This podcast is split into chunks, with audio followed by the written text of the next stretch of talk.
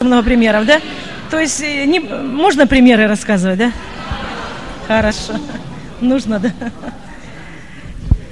А то мы можем засыпать, конечно, местами писания, писания и все. Но я думаю, когда кто-то что-то прошел, и ты понимаешь, что ты что-то проходишь подобное, значит, не всегда так будет. У тебя есть возможность выйти, не оставаться во всем этом. Итак, э, мы говорим о младенчестве. Возможно, мы много уделяем этому внимания, э, но все начинается с младенчества, и мы ожидаем, что в церковь придет много младенцев, мы ожидаем пробуждения, правда, и мы ожидаем, что придут много новых младенцев, и они не придут уже зрелыми людьми, они придут младенцами. Поэтому нам, э, если мы уже не младенцы, слава Богу, но нам нужно подумать о том, что у нас много работы ожидает. И, итак, младенчество, мы говорили э, о коринфянах, что Павел называет их младенцами и говорит, что это свя... Э, младенец, э, он, хотя его дух рожден от Бога, но он поступает как плотской человек, то есть движим своей плотью. Что же такое плоть? Потому что в Библии вы на, на, э, можете найти местописания, которые говорят и плоть, и тело. Э, что же такое плоть и тело? То есть есть разница. Иногда плоть говорится там, где должно стоять слово тело. То есть от, именно местописание, которое говорит в отношении тела. И там написано плоть. Э, поэтому э, что же на самом деле плоть? Потому что плоть это не тело. Плоть – это сумма э, желаний, стремлений, аппетитов, каких, э, которые возникают. Э, или Библия говорит еще похоти. Э, то есть все эти стремления, э, которые направлены на удовлетворение своего эго, своего «я». Э, вы скажете, ну, я же должна заботиться о себе или должен заботиться? Конечно. Но иногда это происходит за счет других. То есть мы требуем от других, чтобы они восполняли, вот эти, восполнялись наши нужды, требуем и ожидаем от других. И если этого не происходит, тогда мы обижаемся, мы огорчаемся или разочаровываемся. То есть плоть – это вот эти желания, стремления, э, какие-то нужды, которые направлены, чтобы удовлетворить все время мои потребности – но я не нацелен на то, чтобы удовлетворять потребности других людей.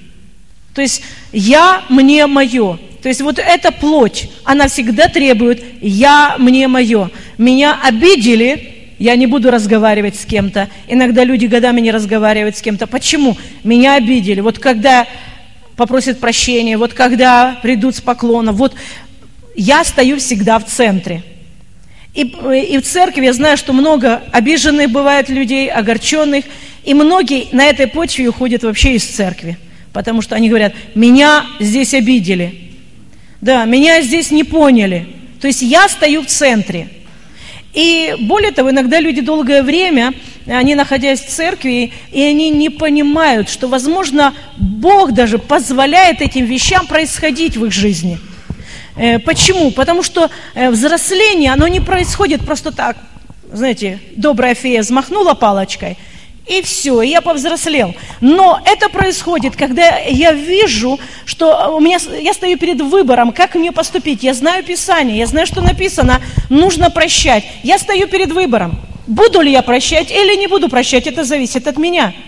Я, Понятно, не всегда бывает просто простить, потому что огорчения, раны, травмы нанесенные бывают очень серьезными и очень глубокими. Но если я делаю решение, тогда Бог мне в этом помогает. Мы, мы немножко мы попозже поговорим еще об эмоциях и коснемся. То есть все равно Бог, Он желает вывести, Он желает мне помочь, Он не желает, чтобы я оставалась в этой горечи, в непрощении, э, потому что если я в непрощении, в огорчении, я не смогу духовно возрастать и быть полноценным, служа, служа другим людям. Потому что если я сама в рабстве, непрощение, как я могу помочь другим людям? Мне будет трудно. Потому что я буду смотреть на все именно с этой позиции. И Бог желает, чтобы я с этим разобралась. И, и поэтому Павел говорит, между вами вот эти споры, распри, разногласия. То есть вы говорите, я Павлов, я Полосов. То есть вот э, ты неправильно. Иногда даже у вас будет практика евангелизационная. Э, и я думаю, мы и так проповедуем. Очень важно, знаете, чтобы мы проповедовали Христа, а не проповедовали церковь. И не говорили, вот, вот наша церковь правильно, Вот мы правильные, вот те неправильные, и те неправильные, мы правильные. И, знаете, просто с таким э, рвением иногда, э, что вот они неправильно понимают. Да, мы можем говорить, если там действительно какие-то серьезные вещи в доктринах, расхождения, но мы можем говорить по-разному. То есть, во-первых, мы несем людям Христа, мы не несем, знаете, какие-то разделения, даже если они существуют. Во-первых, человек должен прийти к Богу. Если он родится свыше, тогда все остальное он сможет понимать. Но если он не родился свыше, вы начинаете сразу грузить э, тем, что те не такие, эти не такие, тогда мы можем этим препятствовать людям прийти в Царство Божье. И, вот здесь нужна мудрость, и вы будете э, евангелизировать, э, так что нацельтесь на то, чтобы проповедовать Евангелие. Итак, младенец. Кто же такой младенец? Э, я, я, например, говорю так, как апостол Павел сказал, младенец, э, он все равно движим плотью, он плотской. Хотя там посланник римлян говорит, вы, вы духовные, вы живете по духу и так далее. Мы попозже посмотрим еще эти места.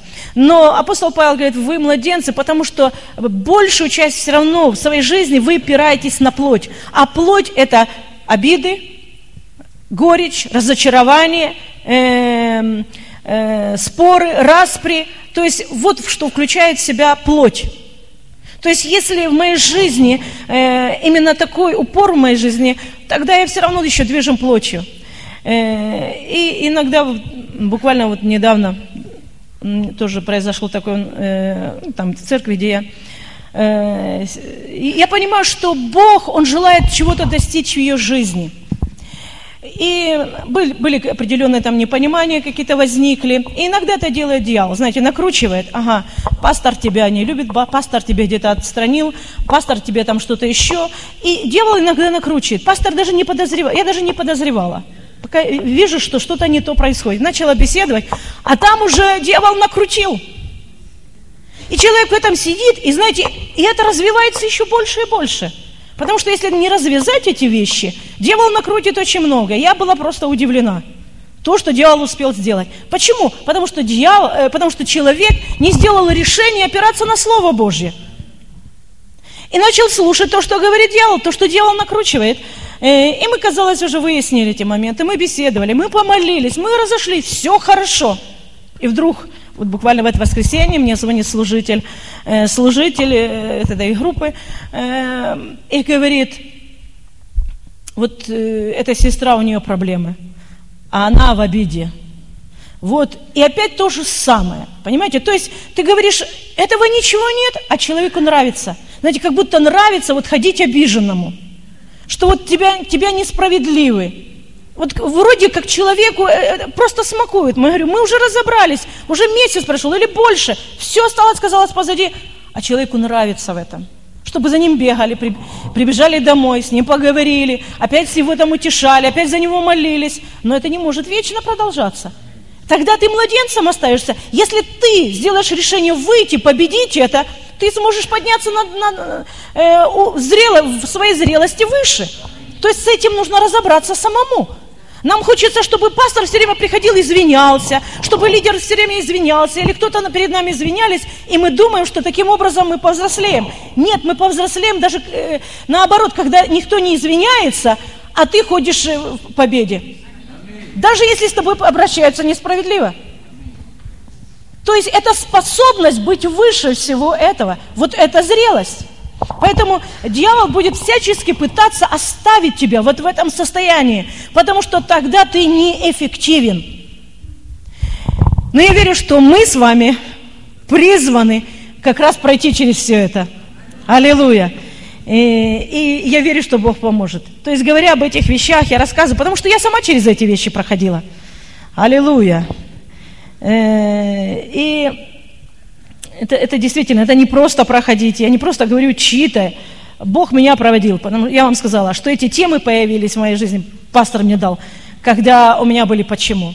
Именно из-за того, что э, служитель, он, э, мне так казалось, он очень был требователен ко мне, несправедливо, больше, чем к другим. И, и все время, знаете, вот, э, вот такие вещи я испытывала в, в свою сторону – знаете, где-то кому-то благодать, кто-то сделал больше, что-то не так, э, ему благодать, а у меня другая, ко мне другое отношение, и постоянно, и я, я какое-то время, я просто огорчалась, я думала, почему эти вещи происходят? Ну, сколько стараешься, делаешь, кто-то сделал больше, там где-то пастор поговорил с ним наедине, а тебя при всех очистит, а про, э, все это самое, кажется, пропесочит, да, при всех, так это, и, и если бы это один раз, и я думала, почему эти вещи происходят, и я говорила, Боже, почему? И знаете, однажды Бог мне э, дал ответ. Э, иногда мы молимся молитвами, даже не подозревая, что за этим последует. А я, знаете, читая об апостоле Павле, я смотрела на его жизнь, и Павел говорит, я сораспялся Христу. Уже не я живу, но живет во мне Христос. И я говорила, Господи, я так хочу молиться, иметь такое дерзновение сказать, как сказал апостол Павел. Уже не я живу, но живет во мне Христос. И я, я молилась этой молитвой, я, не, знаете, не подозревала, что это ответ на мою молитву. Потому что зрелость как раз приходит тогда, когда с тобой, возможно, не, обошлись не так, как с другими. Кому-то больше благодати, а тебе никакой.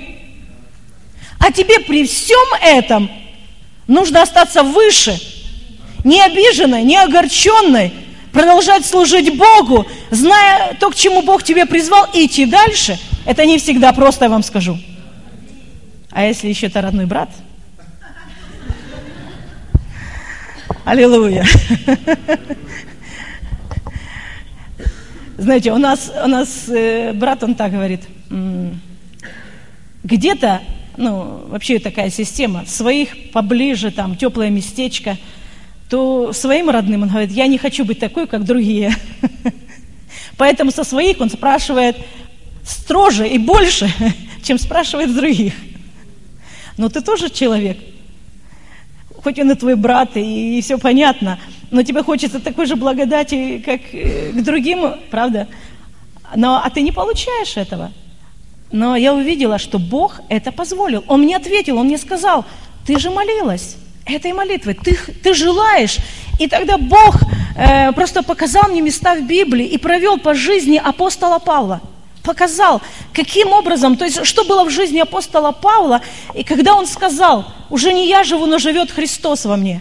И он показал его жизнь. Когда апостол Павел пишет, я был в опасностях, в опасностях на море, в опасностях от разбойников, в опасностях от единоплеменников, в опасностях между лжебратьями. Мы думаем, ну конечно, это же были лжебратья. А вообще э, у кого-то написано, да, лжебрат, такая вывеска висит. Да, это лжебрат, это истинный брат. То есть это было в церкви, правда? То есть эти вещи, они происходили в церкви, это было среди братьев. И он говорит, в опасности. Это значит, что люди, которые были в церкви, они, они где-то подсиживали его. Они, они хотели, э, знаете, унизить его. Они доставали его. И ему нужно было бодрствовать. И апостол э, говорит об этом, знаете, что вот через что он проходил. И при всем этом он говорит, уже не я живу, но живет во мне Христос. То есть он претерпевал голод, лишение. Он говорит, я научился всему. И испытывать, э, и изобилие жить, и жить в голоде, в недостатке. Знаете, когда изобилие, мы аллилуйя говорим, да, мы люди веры. А когда приходит э, что-то у нас нет денег. И, может быть, другие говорят, ну что, слабо, слабак, веры не хватает. И люди смотрят на тебя, а ты молишься, Господи, а она пока не происходит восполнение. И дьявол начинает тебя грузить. А у тебя с твоей верой проблемы. Тогда можно сказать, что апостол Павел, у него самые серьезные проблемы с его верой были. Потому что то, через что он прошел, сколько раз его били, сколько раз лишения терпел, и голод, и жажду, и побои, и все это, тогда он самый неверующий из нас. Потому что мы такого еще не терпим. Мы, может быть, не проходим через то, через что проходил Павел. Но он говорил, я во всем этом научился. Я прошел через все это. Я научился доверять Богу и тогда, когда у меня ничего не было. И когда изобилие, это не привело его, знаете, в такое состояние, когда он смотрел на других сверху вниз. Он говорит, я во всем это научился. Иногда люди даже могут быть, э, знаете, более скромные, знаете, смиренные, когда нет ничего. Но когда приходит что-то, приходит избыток, изобилие, иногда люди этого не выдерживают. Они начинают падать. Они начинают гордиться и превозноситься. И вот здесь есть тоже сложность. А Павел говорит, я научился всему. И в недостатке я научился жить, и когда изобилие, я научился этому. То есть это вопрос зрелости. Ходить с Богом, опираться на Слово Божье, знать, как Павел говорит, я знаю, кто я есть. Я апостол. Да, я был таким, он рассказывает о себе, но я апостол. И признаки моего апостольства – это вы. То есть апостол Павел знал. Поэтому вопрос зрелости, он приходит именно вот таки, через такие, знаете, ситуации в нашей жизни – когда мне нужно опираться, возможно, люди думают обо мне плохо, или смотрят, или что-то сказали не так, или, возможно, мне показалось, что сказали не так. Но я должна знать, кто я есть во Христе Иисусе. Я должна знать свою, свою позицию. И мы немножко коснемся закона, я не буду долго на закон опираться. Для чего же нужен закон? Мы, я думаю, вы знаете, да?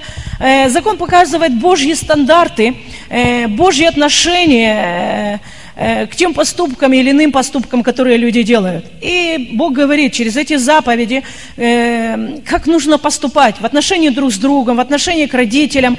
То есть э, заповеди – это то, что апостол Павел говорит, мы уничтожаем закон верой, он говорит, ни в коем случае но закон утверждаем. То есть эти заповеди, они не перестали существовать, они сегодня актуальны так же, как и тогда. И и поэтому, говоря о законе, для чего же нужен закон? Знаете, когда младенец приходит в церковь, э, он вообще не знает, что хорошо и что плохо. Правда, человек приходит в церковь, э, он привык в мире жить по своим, по своим, там мир живет по своим законам. Как и ученики, говорили, э, у них были спор. Кто из них больше? Они стремились там уже за, э, занять места и в Царстве Божьем, они спорили, кто там будет рядом с Иисусом. То есть э, и Иисус говорил им, вы не понимаете, о чем вы рассуждаете. Это в мире князья не думают об этом, чтобы занять место попрестижнее, там, э, чтобы по блату так как-то пройти, там, договориться, купить и так далее. Он говорит, у вас это не должно быть так. То есть здесь другие принципы действуют. И поэтому что делает закон? Когда человек приходит в церковь, он должен э, знать, э, каков Бог, каковы его принципы. Правда? И закон как раз говорит, не убей, не укради, там, о поклонении Богу и так далее. То есть эти заповеди, они помогают вот младенцу увидеть, что хорошо и плохо. Вы знаете стихотворение Маяковского? Крошка сын к отцу пришел, и спросила кроха, что такое хорошо и что такое плохо. Если сын чернее ночи, грязь лежит на рожице, ясно, это очень плохо для ребячей кожицы и так далее, да? То есть вот эта кроха, он пришел к отцу и спрашивает, папа, что хорошо, а что плохо? Знаете, и закон как раз помогает младенцу увидеть, что хорошо и что плохо. Потому что в мире этим вещам не учат – и где он может узнать это? В церкви. Он не может сразу быть движим духом, он еще не знает этих духовных принципов, он не знает, как Бог смотрит на те или другие поступки в его жизни, как нужно поступать. И он младенец. И так, э, приходя в церковь, он слышит, ага, это нельзя делать, это нельзя делать. Кроме того, есть еще законы, которые присутствуют в церкви, как сестра сказала.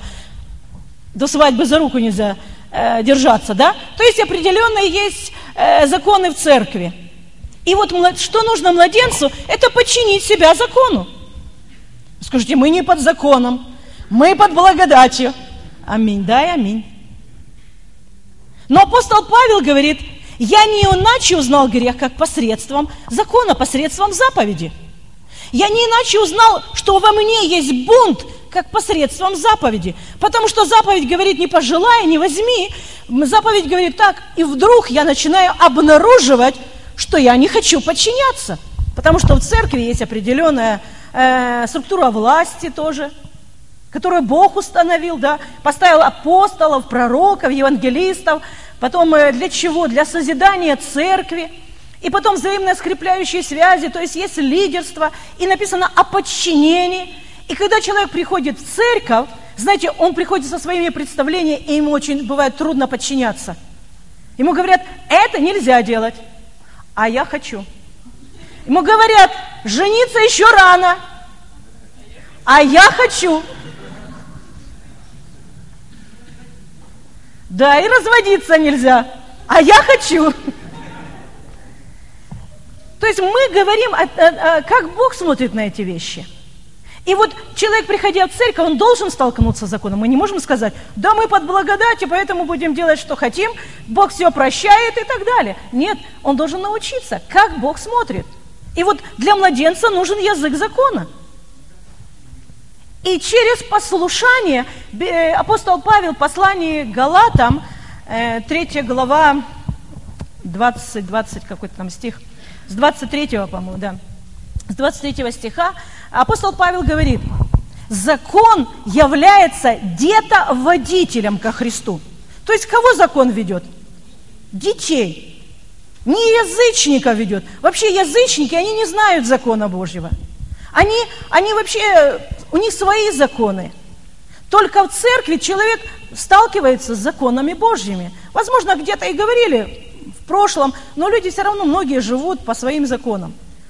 И, итак, закон, он для чего? Он для того, чтобы привести меня ко Христу. Вот именно показать на Божью благодать. Потому что Павел говорит, что э, через закон я увидел грех.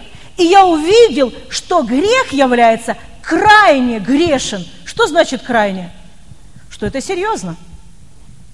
Что последствия греха – это смерть. Что это проклятие. То есть как я это узнала? Послание к римлянам. Сейчас я говорю послание к римлянам, я не читаю, потому что вы, вы прошли послание к римлянам, поэтому я рассказываю. То есть закон, э, Павел знал, что крайне греч, грешен. То есть прежде чем я начинаю понимать благодать, я должна понимать, что такое грех. И что он крайне грешен посредством заповеди. То есть э, я вижу, что если бы не... что э, вот этот закон я не могу исполнить. Я думаю, что все мы пытались его исполнить. Я вам рассказывала о себе. Мы все пытаемся исполнить э, своими усилиями. Кто-то в рот воды, может, набирает даже, чтобы молчать, чтобы не сорваться. Кто-то, может быть, еще какие-то методы там пытается, чтобы стать лучше. Но своими усилиями мы не можем достичь Божьей праведности. Естественно. И вот тогда мы понимаем, что мне нужен Христос и Его благодать. Иначе, если я не понимаю, что грех крайне грешен, как люди в мире говорят, а в чем мне каяться? То я нормально живу. Я никого не убил, никого не ограбил. В чем мне каяться нужно? Правда? То есть человек не знает. Но когда человек приходит и, и смотрит на Божьи стандарты, которые говорят даже больше еще э, не пожелай и даже не посмотри. Если Ветхий Завет говорил, чтобы не, не этого греха блуда не было, или э, прелюбодеяния, то Новый Завет говорит, не посмотри с вожделением. И человек понимает, ой, сколько вожделений. Возможно, ты не грешил еще, но тут посмотрел на женщину, тебе понравилось, и мысли такие приходят. И все. И тогда человек понимает, что я не могу сам это исполнить. Мне нужна его благодать. Иначе я попаду в это место мучения.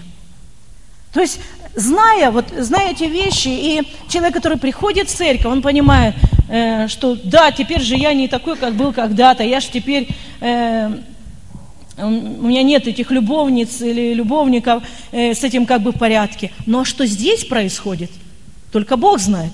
Другие могут не видеть, а Бог-то знает все. И вот здесь то, о чем говорит апостол Павел, э, он говорит, бедный я человек, что хочу – то не делаю. То есть э, он говорит о себе, если бы он не написал, никто бы не знал, потому что он был фарисей из фарисеев. Он вообще считал себя праведником. Он описывает это, по-моему, филиппийцам. Он пишет о себе. что если бы кто-то начал хвалиться, то я бы первый хвалился. Потому что я наученный закону, я учился у Гамалиила, то есть я, я знаю эту еврейскую мудрость, я знаю закон, я знаю заповеди, я научен строжайшем законе жить и поступать. И он говорит, по правде законной не порочен. То есть по закону, он говорит, я не порочен. Но когда он встретился со Христом, знаете, он понял, что он бедный человек. То есть, то есть когда он пришел, и вот тогда он увидел, что вот внутри, то, что внешне, это одно, а что внутри еще происходит, с этим нужно разобраться. Вот поэтому э, апостол Павел, он много пишет о законе, и э, закон, э, вообще это хорошо. Так что, когда человек приходит в церковь, то, что ему нужно, это послушание закону. Закону, который написан здесь в Библии, мы читаем, и закону церкви. Чтобы мы были как эта крошка, которая хочет узнать, что хорошо и плохо, и подчинить себя этому закону. Я говорю, иногда молодой человек говорит, я хочу жениться, но тебе только 17 лет, а я ее люблю. Но у нас есть закон в церкви, устав, который говорит, когда, нужно, когда можно мужчине, когда женщине, и лучше дождаться своего времени – Возможно, это не любовь, возможно, это просто похоть возникла. С этим нужно разобраться, ведь это же на всю жизнь. Да нет, я не могу. И некоторые бегут в другую церковь, чтобы там их сочетали. Здесь пастор отказывается, все, я пойду в другую церковь, там меня сочетают. Там это разрешено, я пойду в другую церковь. Почему? То есть человек не хочет, вот эта бунтарская натура, она начинает проявляться. Вместо того, чтобы починить, сказать, ну хорошо, мы будем просто где-то дружить, там, со всеми находить на месте на евангелизацию. И дождемся своего момента, своего времени. Как есть устав, и я решаю для себя подчинить себя. Если бы я вам сказала, через что я прошла еще, аллилуйя, это еще отдельный вопрос, это еще отдельная история.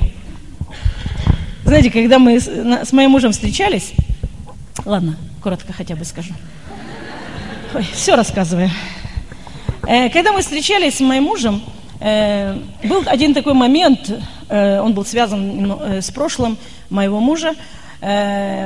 Пастор Леонид, он знает, говорит, на твоей жизни есть призвание, я знаю. Я не хочу, чтобы ты вышла замуж за случайного человека. И на какое-то время, вообще мы познакомились, интересно, это было откровение от Бога, я попала в другой район, то есть Бог, действительно Бог вел. Это не было случайностью, что я там оказалась. И когда мы начали ну, общаться, общались мы на людях, потому что у меня, как у служителя, времени не, не, нет такого времени, чтобы там где-то встречаться, мы не делали. Но после собрания он подходил, иногда беседовали, там разговаривали, а жили в разных концах города. И, и вдруг сказали, так, э, он должен уйти в другой район вообще – то есть из этого района уйти в другой район, нам запретили встречаться и даже звонить. Ну, знаете, можно сказать, ну, во-первых, пастор, во-вторых, брат. Ну, мне же уже не 20 лет. Ну, шанс свой упустить, ну вот надо же уже выходить замуж. Знаете, и это не просто бывает. Тем более ты знаешь, что ты не случайно здесь оказался, потому что э, ну, перед этим Бог что-то открывал, и вдруг вот, вот такая развязка. Нам запретили встречаться, не то что говорить о свадьбе. А уже все знают. Уже церковь гудела, меня уже поздравляли с помолвкой. В других городах меня уже со свадьбой поздравляли. Это не просто. Прошло, нам дали определенное время. Через какое-то время им разрешили возвратиться в район. Я не для того, чтобы вы там осуждали, я просто рассказываю как примеры. Потому что я вижу, что люди не хотят смириться и подчинить себя под определенные заповеди, под, под, э, под то, что говорят служители. Возможно, это нужно. Возможно, это то время, которое как раз определяет, что внутри тебя. Согласен ли ты в этом идти или проще убежать в другую церковь, но ты от себя-то не убежишь. Потому что Бог вот через это вскрывает твою сущность, что внутри тебя. И, естественно, у меня было такое сразу, но почему? Почему такая несправедливость?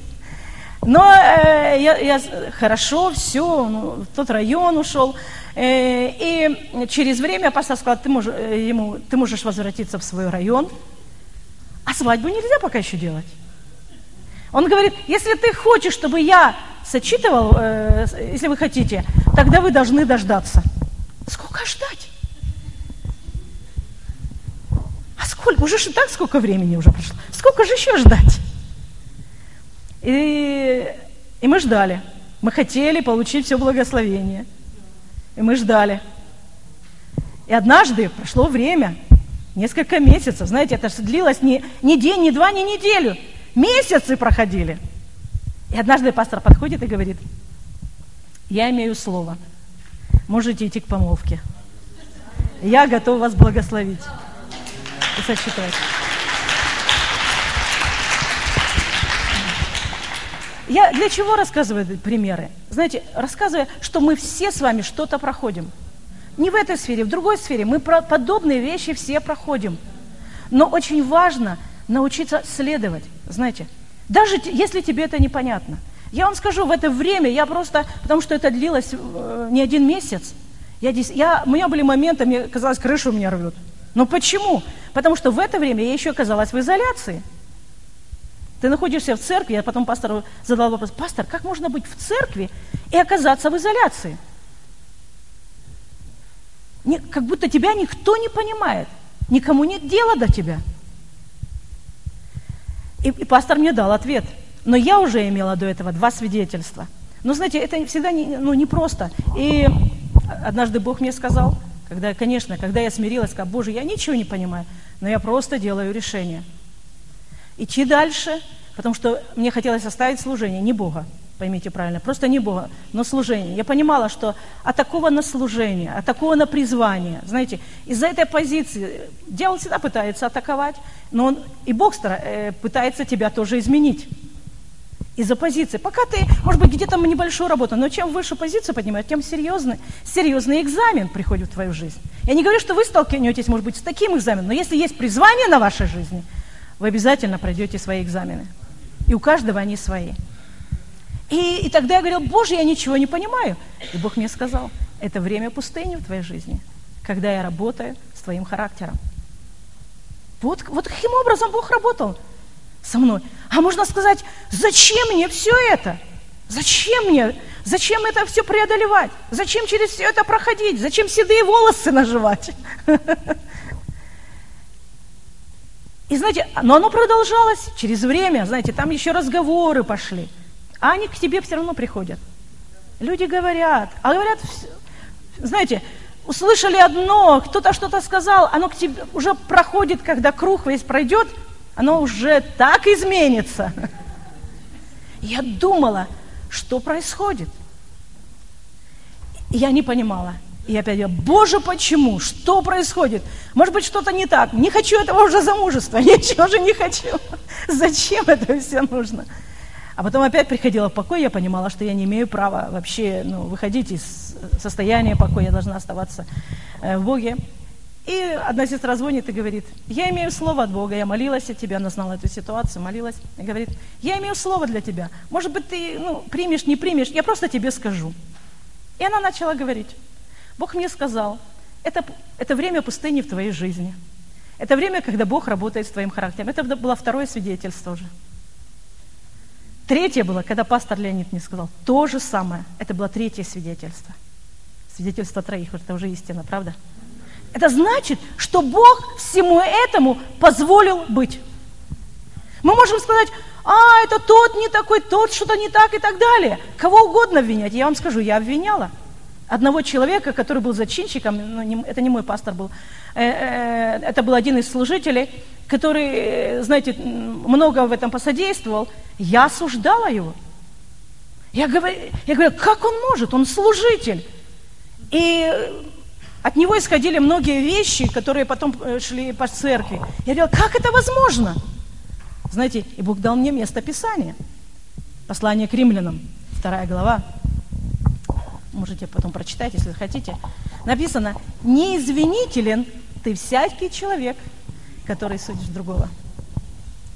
Судя другого, ты делаешь тоже. Какая разница? Он говорил, а я судила. Он согрешал в одном, и я согрешала в другом. И мы оба были грешники. А единственный законодатель и судья – это Бог. И Он не дал нам права судить друг друга, правда? И Бог меня через это учил. Поэтому мы с вами, проходя через что-то, знаете, задуматься, не, не спешите кого-то обвинять, не спешите делать какие-то выводы, не спешите. Я увидела, проходя через, не, не через одно такой, такой экзамен, знаете, я увидела, что Бог позволяет. И Давид это хорошо знал. Правда? Он знал, и он, он говорил о себе, если Бог позволил ему злословить, пусть злословит. Значит, Бог позволил. Возможно, Бог позволил для того, чтобы поднять тебя на другой духовный уровень, чтобы ты мог повзрослеть в своем хождении с Богом, научился доверять, научился не зависеть от мнения людей, как говорил. Если бы апостол Павел зависел от мнения людей, он бы никогда не состоялся.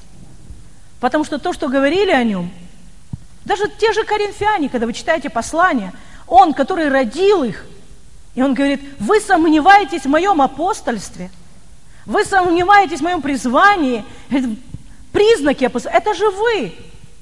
Но кто-то посягает на вас, кто-то вас учит, и вы начинаете следовать за другими людьми, апостол Павел говорит. То есть он, он проходил через многие вещи. Если бы он опирался на мнение людей, он бы не состоялся как служитель.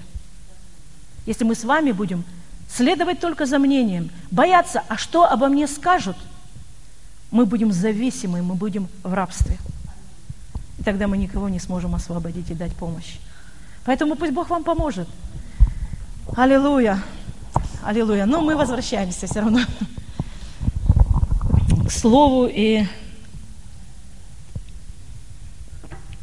я верю, если кто-то проходит через такие, э, такие моменты в вашей жизни, я думаю, это поможет вам. Итак, младенец. Я все равно говорю, э, как говорит апостол Павел, младенец – это плотской христианин. То есть, может быть, э, нельзя сказать, что он совсем, ну, как это мирской человек – но э, мы говорили о душевных людях, не имеющих Духа Божьего, да? Но плотской относится к человеку верующему, читая здесь, который опирается на свою плоть. То есть движем своей плоти, я мне мое. Э, итак, э, э, читая Галатам 4 глава, давайте откроем Галатам 4 глава, еще, может быть, много, конечно, времени, но дальше мы быстрее пройдем эти возраста. Потому что как-то Библия много концентрирует тоже внимание на этом возрасте, чтобы люди не, не застряли в, в этом возрасте, не остановились здесь. И послание Галатам, 4 глава, с 1 стиха. То есть э, в 23 стихе написано, закон был для нас э, где-то водителем ко Христу, да, чтобы нам оправдаться верой, чтобы нам жить верой, чтобы нам вовлечься во Христа, полностью ходить со Христом и так далее. Э, и здесь 4 глава, 1 3 стих, Павел говорит так. «Еще скажу, наследник, доколе в детстве – ничем не отличается от раба, хотя и господин всего. Он подчинен попечителям и домоправителям до срока отцом назначенного. Так и мы, доколе были в детстве, были порабощены вещественным началом мира. О чем говорит здесь апостол Павел? А о какой, каком наследнике он говорит? Нас, наследник доколе в детстве. Мы с вами наследники. Наследники, правда? Но здесь Павел говорит, наследник, доколе в детстве, ничем не отличается от раба. То есть наследник, он должен понимать язык закона, да? То есть он еще не научился следовать, он учится, он рожден от духа, но ему нужно время, чтобы научиться. Точно так, как Адаму с Евой. То есть почему они взяли этот плод?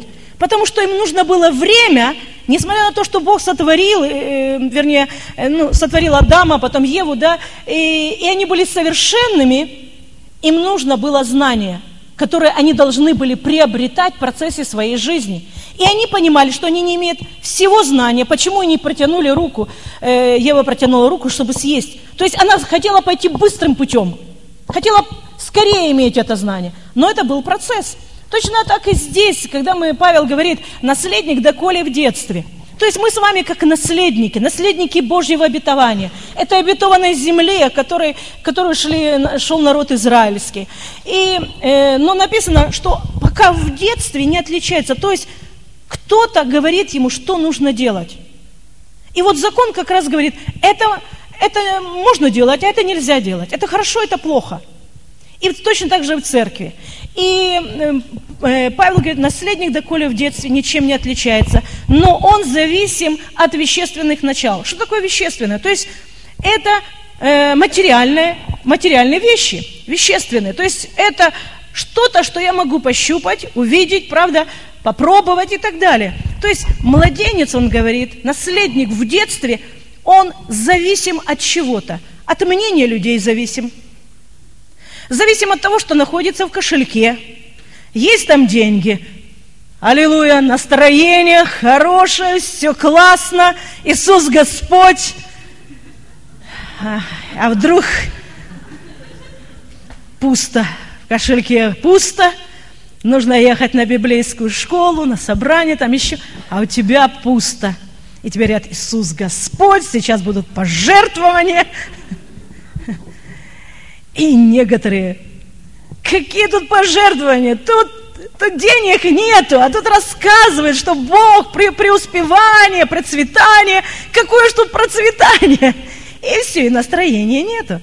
То есть вот эта зависимость, я помню, как э, один человек рассказывал, он лично о себе рассказывал, говорит, когда я пришел в церковь, и я слышал призывы к пожертвованию, он, по-моему, или бизнесом даже занимался, когда я слышал, приз, когда звучал э, призыв к пожертвованию, говорит, я руки в карман и говорит, вот вам.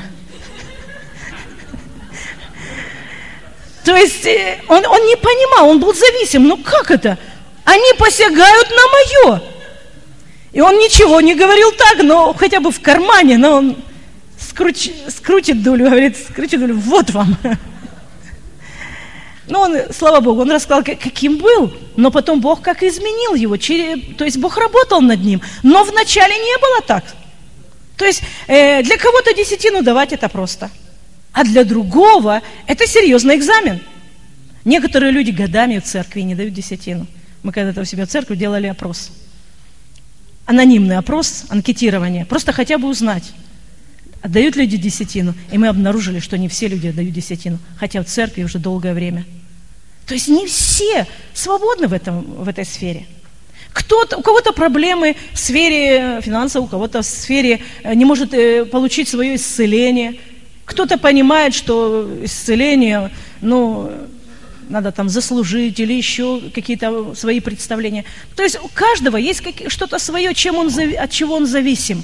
И один из примеров, э, помните, четвертая, по-моему, четвертая книга царств, рассказывается о вдове, о вдове из Сарепты Сидонской. Третья книга царств, я извиняюсь. О, аллилуйя. Перерыв.